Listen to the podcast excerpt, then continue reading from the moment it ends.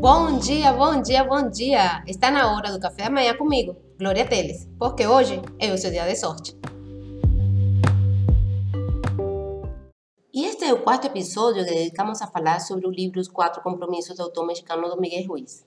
E decidi falar sobre este livro porque ele nos oferece um poderoso código de conduta que pode rapidamente transformar nossas vidas em uma experiência de liberdade, verdadeira felicidade principalmente de muito amor. Don Miguel Ruiz escreveu este livro em 2005, baseado na sabedoria tolteca, um povo antigo que viveu no México. Os sábios toltecas resolveram elaborar um método que permitisse aos membros do seu povo assumir uma postura na vida, um novo comportamento que os ajudasse a equilibrar, balancear, conservar e incrementar a sua energia. O método desenvolvido determinou que toda pessoa deveria assumir quatro compromissos em todas as atitudes na vida. E esses quatro compromissos são: seja impecável com a sua palavra, não leve nada para o lado pessoal, não tire conclusões e sempre dê o melhor de si.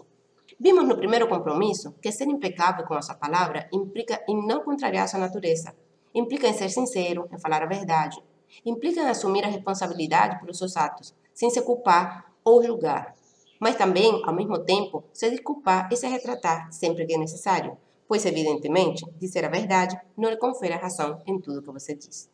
No segundo compromisso, não leve nada para o lado pessoal, vimos que nada do que os outros fazem é motivado por nós, é por causa deles mesmos. É preciso entender que o que o outro diz e faz é decorrente dos seus próprios problemas, suas próprias angústias, seus próprios complexos. Não tem nada a ver com você. Portanto, o que os outros pensam sobre você, o que os outros falam ou sentem em relação a você, não deve ter nenhuma importância para você. Não deve ser levado para o lado pessoal, porque isso é problema deles No terceiro compromisso, não tire conclusões. Vimos que, como ficamos com medo de pedir esclarecimentos, tiramos conclusões e acreditamos estar certos sobre essas conclusões. Depois, defendemos nossas conclusões e tentamos tornar a outra pessoa errada. Sempre é melhor fazer perguntas do que tirar conclusões, porque as conclusões nos predispõem ao sofrimento. E hoje vamos falar sobre o quarto compromisso: dê sempre o melhor de si. O quarto compromisso se refere à ação dos outros três. Sempre dê o melhor de si.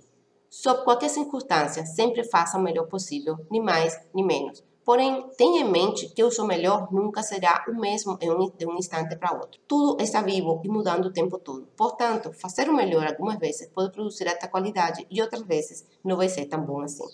Simplesmente dê o melhor de si, em qualquer circunstância da sua vida. Não importa se você está doente ou cansado. Se você der sempre o melhor de si, não haverá forma de julgar a si mesmo.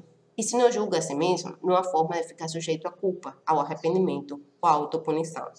Se você agir apenas pelo prazer de agir, sem esperar recompensa, vai descobrir que gosta de todas as suas ações. As recompensas virão, mas você não está ligado à recompensa. Se gostamos do que fazemos e sempre fazemos o nosso melhor, então estamos realmente apreciando a vida. Estamos nos divertindo sem sentir tédio e sem acumular frustrações. Quando você faz o melhor que pode, aprende a aceitar a si mesmo.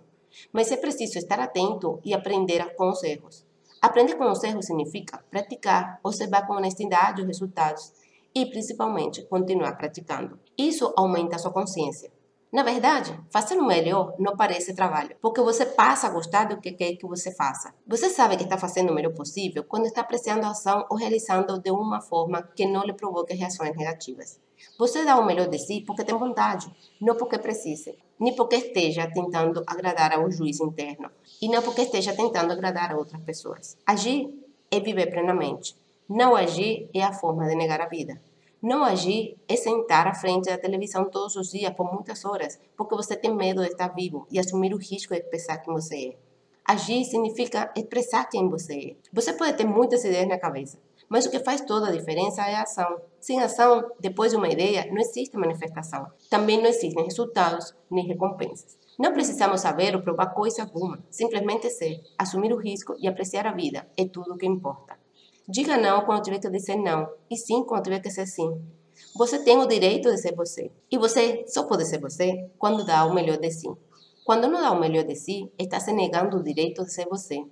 Essa é uma semente que você deve alimentar na sua mente. Você não precisa de grande sabedoria, nem de grandes conceitos filosóficos. Não precisa da aceitação dos outros. Não espere sempre poder ser impecável com as palavras. Seus hábitos rotineiros são fortes e enraizados demais na sua mente. Mas você pode sempre fazer o melhor. Não espere que nunca vá levar nada para o lado pessoal, mas faça o melhor possível. Não espere que vá parar de tirar conclusões, mas com certeza você pode fazer o seu melhor. Dando o melhor de si, os hábitos de usar errado a palavra, de levar as coisas para o lado pessoal e de tirar conclusões irão se tornando cada vez mais fracos e menos frequentes. Você não precisa julgar a si mesmo, sentir-se culpado ou castigar-se se não conseguir manter os quatro compromissos. Se estiver fazendo o melhor possível, irá sentir-se bem consigo mesmo, ainda que tire conclusões, ainda que leve as coisas para o lado pessoal e que não seja impecável com essa palavra. Se você sempre fizer o melhor, uma vez depois de outra, irá tornar-se um mestre da transformação. A prática faz o mestre. Fazendo o melhor, irá tornar-se um mestre. Tudo que você já aprendeu, aprendeu por meio da repetição. Aprendeu a escrever, a dirigir e até mesmo andar, por repetição. Você é um mestre em utilizar a linguagem porque praticou. A ação faz toda a diferença. Se a vida decidiu tomar coisas de você, se levou entes queridos para longe do seu convívio, deixe que vá, sem tristeza, sem rancor, sem ódio, sem vingança, sem revolta. Sinta saudade, chore, lembre-se dos bons momentos. Fazendo isto, você gera uma energia poderosa. Faz bem a você e a eles.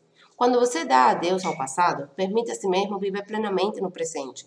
Se atrelar ao passado faz com que você viva pela metade. Do passado, devemos trazer apenas as boas lembranças e o conhecimento que foi adquirido. Quando você entende que tudo o que ocorre lhe traz evolução e conhecimento, tudo o que perdeu volta para você, com outra forma física, porém com o mesmo valor, ou muitas vezes com um valor muito superior. Não se preocupe com o futuro, mantenha sua atenção no aqui e agora. Cada experiência, cada segundo, cada aprendizado é uma dádiva, por isso se chama presente. Aproveite ao máximo cada momento. Você nasceu para viver plenamente e não pela metade. E como não tem nada que não possa ser melhorado, Dom Miguel Ruiz escreveu um outro livro falando sobre o quinto compromisso, sobre o qual falaremos no episódio de amanhã. Por isso, espero você amanhã para falarmos sobre o quinto compromisso. Seja cético, mas aprenda a escutar.